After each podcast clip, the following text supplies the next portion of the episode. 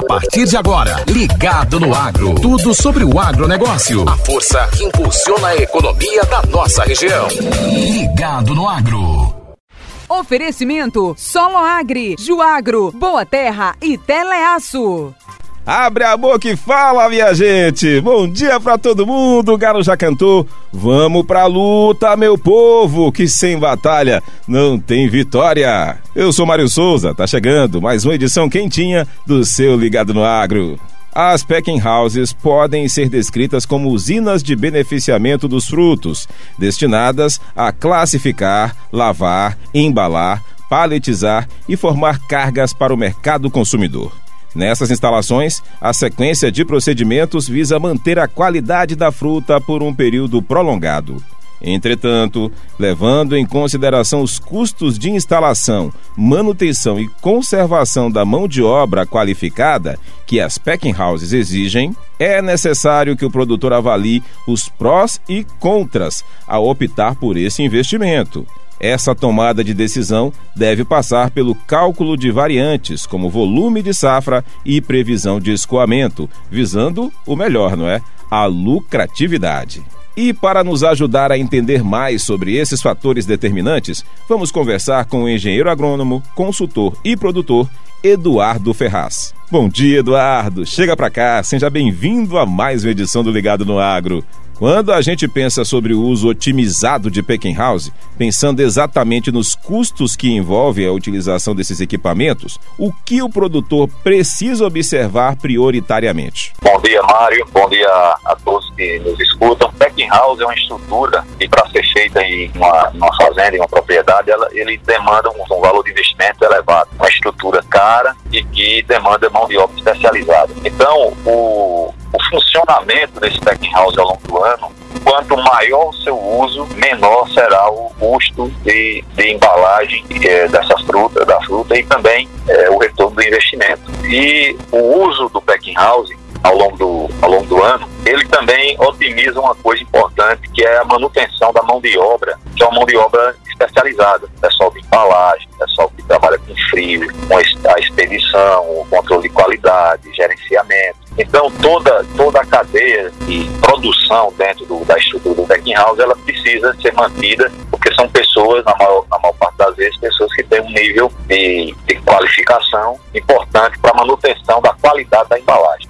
Então, todo esse aparato que é montado para se embalar a fruta, ele, ele, além de demandar essa mão de obra especializada, demanda, logicamente, materiais de embalagem, é, manutenção de equipamentos, câmara fria e tudo, e tudo isso tem um custo. Esse custo, ele é diluído em função da quantidade de caixas que você embala ao longo do ano. Quanto maior o número de caixas que você trabalhar é, todos os dias do ano, ou aliás, boa parte dos dias do ano, e no máximo da sua capacidade, você consegue fazer com que toda essa estrutura seja otimizada e, consequentemente, você tem um custo de embalagem por caixa menor. Quanto mais ocioso for o PEC, mais oneroso ah, o custo da caixa fica. E também, consequentemente, o retorno desse investimento fica mais longo. Então, é uma decisão importante a se tomar, quem, quem pretende montar uma, uma estrutura dessa, em, em observar questão da continuidade ou do volume de fruta que se tem para se trabalhar ao longo do ano. Isso, logicamente, depende da estrutura que se vai montar, do, do nível de tecnologia que se vai empregar no Tech House, mas, de uma maneira geral, envolve um custo alto e esse custo só se paga com volume adequado de fruta que é processada. Quando se coloca na ponta do lápis todas essas variantes e se percebe que instalar um packing house trará mais perdas do que ganhos, terceirizar o embalamento dessas frutas seria uma boa alternativa para esse produtor?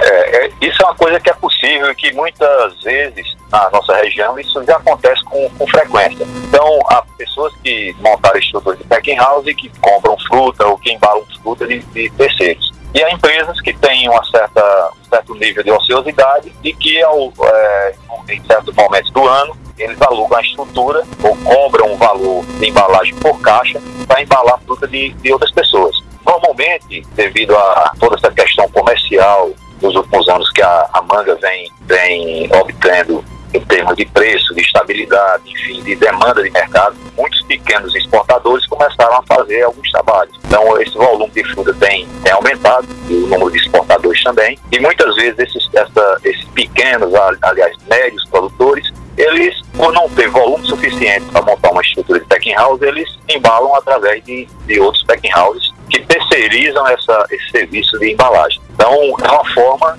de quem tem a estrutura de otimizar o funcionamento ao longo do ano e reduzir os custos de, de manutenção e, logicamente, melhorar o, o, retorno do investimento. Eduardo, quando é feita a terceirização desse serviço, há algumas práticas que ajudam o produtor a economizar nos custos desse contrato? Que conselhos você poderia dar para o povo que está ouvindo a gente? É, principalmente a organização, né? Organizar as pessoas ou, ou os produtores que têm interesse em fazer esse tipo de, de serviço, né? E criar uma, uma, uma organização, uma disciplina de, de, calendário de produção em função das semanas, para que o packing house consiga funcionar de forma, de forma satisfatória. Esse é um, é um ponto importantíssimo, porque tem uma programação, tem uma, uma organização da produção que chegue no packing house, isso se torna difícil você fazer qualquer tipo de, de trabalho de forma organizada. E Packing House é uma estrutura que você precisa de informação e de, principalmente, de organização da produção para que você possa otimizar o funcionamento da estrutura. Eu vou lhe dar um exemplo. Se um produtor tem 500 toneladas de manga para embalar no período de quatro semanas, é, ele vai ter um volume substancial por semana. Se isso extrapola a capacidade de embalagem do packing house, isso cria um problema operacional gigante para se resolver, que muitas vezes resulta até em perda de fruta por amadurecimento e por aí vai. Então, a organização da produção e da informação chegando no packing house é importante para que isso funcione de maneira adequada. Uma outra coisa que eu diria que é fundamental é que os packing houses eles precisam ter hoje para embalar fruta para a Europa e Estados Unidos, eles precisam ter normas de higiene, de boas práticas de produção. Então, toda a parte de certificação dessas estruturas é fundamental para que esse, essa prestação de serviço seja, seja de fato é, adequada. É, praticamente todos os, os, importadores eles exigem certificação de qualidade dessas estruturas, né, com higiene, com boas práticas de fabricação e práticas sociais, enfim, uma série de certificações como a SAP, Global Gap, uma série de, de outras certificações que visam certificar que a estrutura funciona dentro de padrões de qualidade internacionais. Esse é outro ponto que eu diria que é fundamental. Eduardo, nós estamos acompanhando as notícias a cada dia. Novos países impõem restrições de voos, tirando o Brasil das rotas comerciais, infelizmente. Como acompanhamos no Ligado no Agro da terça-feira, isso traz algumas consequências negativas para as exportações. Além disso, também estamos enfrentando a redução do número de contêineres. Nesse contexto, quais providências precisam ser adotadas no que diz respeito ao planejamento dessas safras e o uso das packing houses? A principal, a, a principal coisa é, é, é, organização e antecipação das coisas. Então, se o produtor ele pretende fazer uma coisa ou embalar uma fruta daqui a 30 dias, por exemplo, ou 60 dias, ele precisa ter uma previsão, uma relativa, uma, uma relativa assertividade de quando aquela fruta começa a sair e, e em função disso, programar a, a, toda a parte de embalagem, materiais de embalagem, que é uma outra coisa que está faltando no mercado, tá com a, a, dificuldade de se conseguir materiais de embalagem, programação com os armadores, né, que prestam o serviço de transporte, de containers e aí vai, porque tudo isso, to, toda essa cadeia, ela, ela exige uma programação prévia para que você consiga é, funcionar de maneira adequada. Então, tudo passa pela organização e programação do que você vai fazer para frente. Eu diria que isso é a base para que você tenha uma relativa tranquilidade na, na, na, exportação.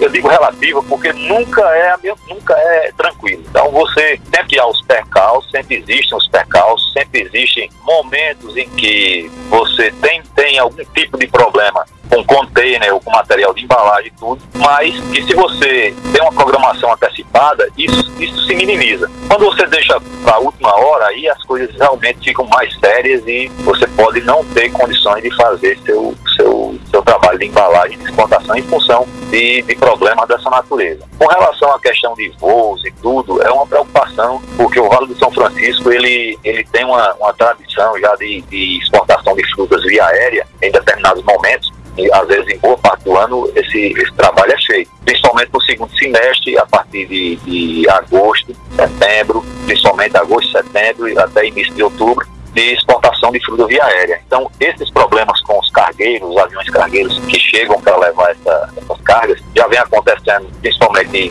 desde o ano passado, em função da, da pandemia, e eu acredito que esse ano é possível que não seja muito diferente, não. Então, prejudica, sim, a exportação, diminui a, a, a, o, número de voos e tudo, e isso afeta essa, essa, essa particularidade que é a exportação de fruta via aérea. Então, é uma preocupação que eu espero que seja, digamos assim, minimizada ao longo do tempo, que as, que as, as companhias consigam ofertar mais alguma coisa de voos e que não, isso não prejudique de forma contundente a exportação via aérea. Mas é uma coisa preocupante e que eu espero que, que seja resolvida ou pelo, ou pelo menos minimizada.